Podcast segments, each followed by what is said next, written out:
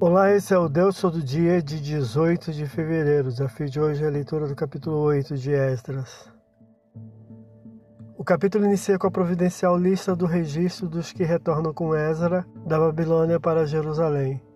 Não encontrando levitas que ministrassem no templo, ordenou que fossem trazidos, o que prontamente fizeram, versículos 1 a 20. Ezra apregou jejum, suplicando ao Senhor proteção concedida para o translado, versículo 21 a 23 e 31. Os bens materiais concedidos para a restauração são tratados com absoluta fidelidade, versículo 24 a 30. Com um comboio chegando incólume ao destino, com os bens devidamente avaliados e registrados, sacrificaram ao Senhor, sendo auxiliados pelos governadores da terra, segundo o mandado do rei. Versículos 31 a 36. Esse é o Deus todo dia. Boa leitura que você possa ouvir Deus falar através da sua palavra. Agora segue a mensagem e pensamento do dia do pastor Heber Jamil. Até a próxima.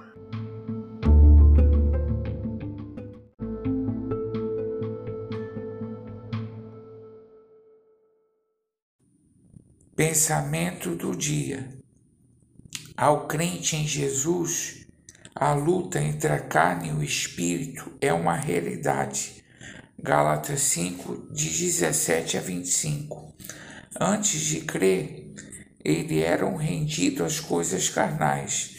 Na conversão, o pecado não domina mais e a luta acontece. Cabe ao servo do Senhor alimentar mais o espírito e negar a inclinação da carne ao pecado. Pastor Heber Jamil, que Deus te abençoe.